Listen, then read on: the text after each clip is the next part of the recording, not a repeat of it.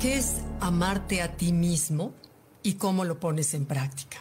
Esa fue la pregunta que nos lanzó el doctor Robert Holden, el director de Happiness Project, en una certificación que tuve con él hace ya un tiempo.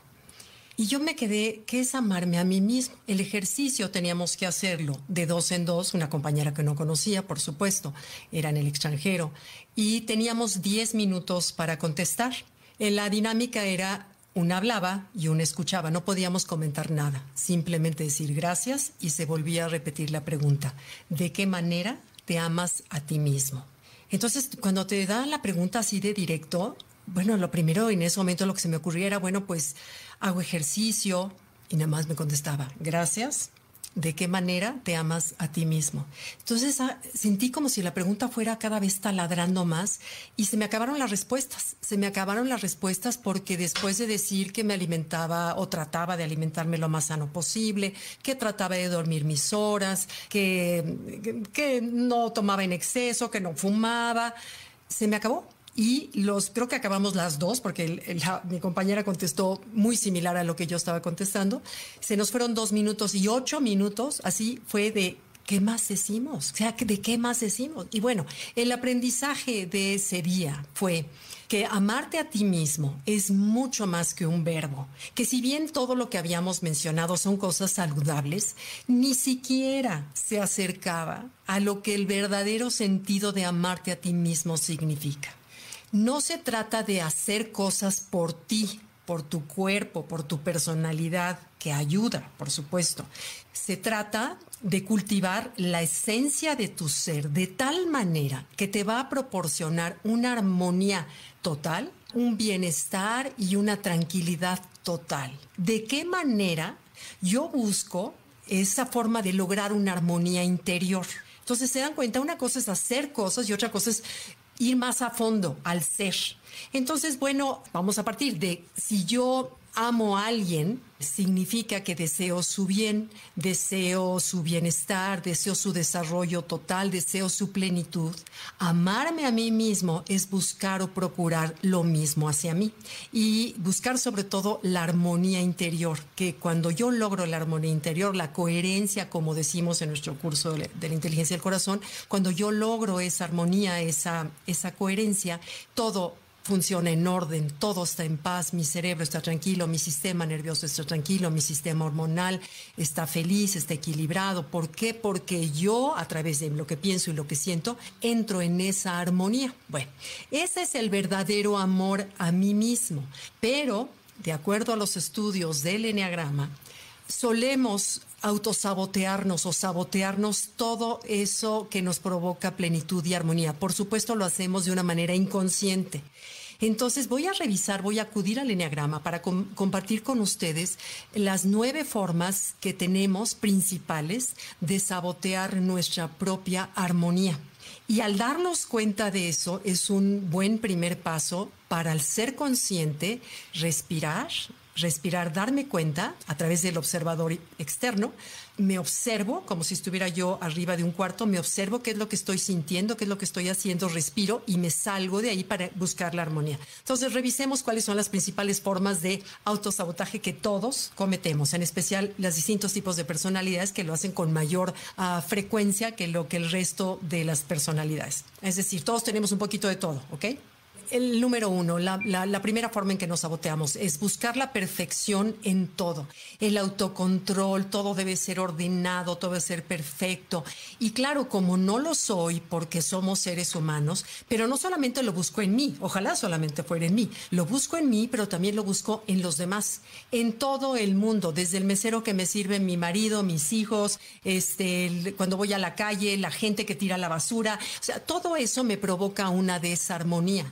Entonces, como me doy cuenta que yo no puedo controlar el mundo, ni me puedo controlar a mí para que todo sea perfecto como quisiera, entonces mi mecanismo es criticar, criticar y juzgar. Y claro, que resulta eso en una desarmonía absoluta al que a la única que me estoy haciendo daño es a mí.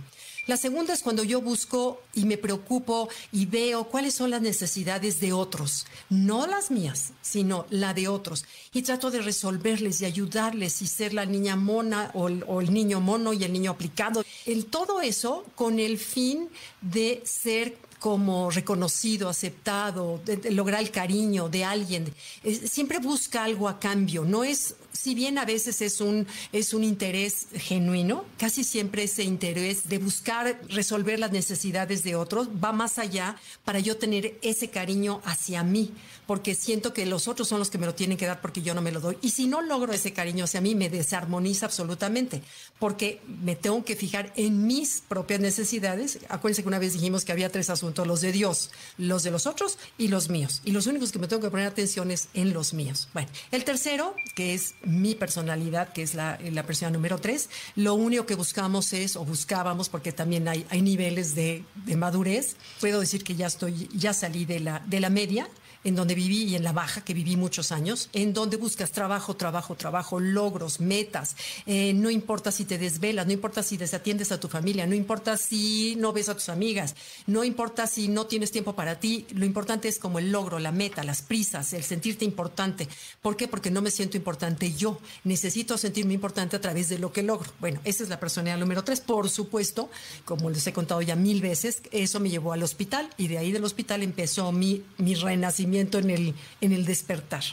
Bueno, la persona número cuatro es cuando siempre siento una, una desazón aquí porque siento que algo falta algo me falta y no sé qué es. Siempre veo la perfección allá y todo lo positivo allá y lo bonito allá y lo cercano lo veo negativo, que le falta. Algo siempre me falta y mi atención está en aquello que me falta. Me gustan los extremos de las emociones y me voy a los extremos porque me gusta sentir las cosas muchísimo y disfrutarlas o sufro y me voy a la depresión porque la parte de en medio me aburre vivirla. Entonces me gusta la intensidad de la vida. Pero eso, por supuesto, crea una desarmonía. Entonces, darte cuenta de eso y decir, respirar y decir, a ver, me estoy yendo a mi lado oscuro de la personalidad, respiro y regreso al centro, ¿no?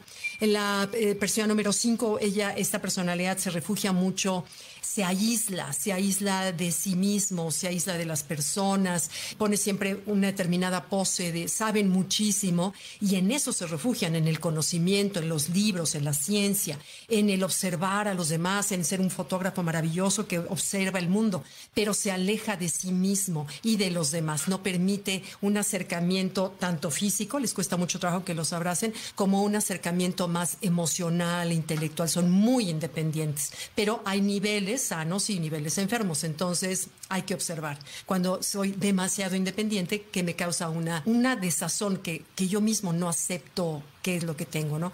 El número seis, la persona número seis, ella duda o él duda de todo, desconfía de todo, el mundo es inseguro, el mundo hay que temerlo, el mundo hay que desconfiar.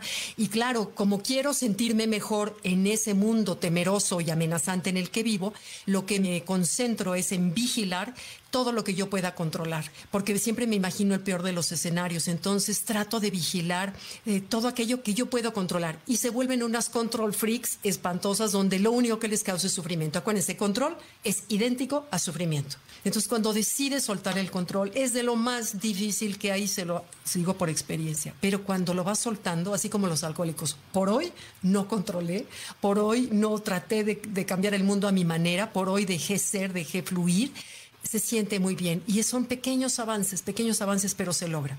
En la persona número siete es cuando no me siento bien conmigo mismo y entonces acudo como un niño a una dulcería llena de opciones, de chocolates, de dulces, de helados y quiero todo. Entonces busco por acá, busco por allá, busco la aventura, busco al amigo, busco la fiesta, busco eh, la, la serie divertida, busco cualquier cosa que me aleje de enfrentar que no me siento bien. Y entre menos me siento bien, entre más inseguro me siento, más me voy a la superficialidad, a las cosas eh, fáciles, rápidas, divertidas, eso, porque eso me aleja, me distrae, según yo. Obviamente el sufrimiento ahí sigue y la desarmonía ahí sigue. Trato de darle escape por un lado, pero, pero lo cierto es que ahí sigue. La ocho Es una persona que intimida mucho por su personalidad controladora, amenazante, fuerte. Es el que, bueno, ordena y controla a las personas, a los espacios, a los lugares. Eh, si las cosas están desordenadas, llega una noche y dice, a ver, esto, esto, esto. Y esto es una persona muy ordenada, controladora, muy sabe lo que necesita. Pero al ser, la razón por la que se muestra tan fuerte ante los demás es que quiere proteger su propia vulnerabilidad. No quiere que veamos esa vulnerabilidad que hay adentro de esa fuerte persona grande hay un niño temeroso como cualquiera de nosotros, pero como no le gusta que lo veas, se disfraza de eso. Entonces eso aleja a las personas y se aleja de sí mismo, lo cual también le provoca una insatisfaccióncita que no te lleva a la plenitud total, a ese amor por mí mismo, pleno, total, tranquilo, sereno. Y por último, la personalidad número nueve es la personalidad que se va siempre primero a lo secundario, yo tengo mucho de eso, se va primero a lo secundario en lugar de a lo, a lo más importante. Por ejemplo, me pasa que sé que tengo que escribir mi artículo de la semana. Y sé que no tengo tema, y sé que me pesa, y sé que, pero ¿qué hago? Primero voy le doy de comer al perro, riego la planta, ordeno el cajón, veo las redes sociales un rato, todo evado con tal de enfrentar lo que verdaderamente tengo que hacer. Y eso lo que en el fondo está evitando es sentir esa incomodidad que no me gusta, o evitar el conflicto cuando no expreso lo que siento hacia los demás, evito el conflicto, pero entonces puedo reprimir una ira enorme al no expresar mis sentimientos y es un día como volcán explota y la gente dice, bueno, ¿y qué le pasó? ¿A este qué le pasó?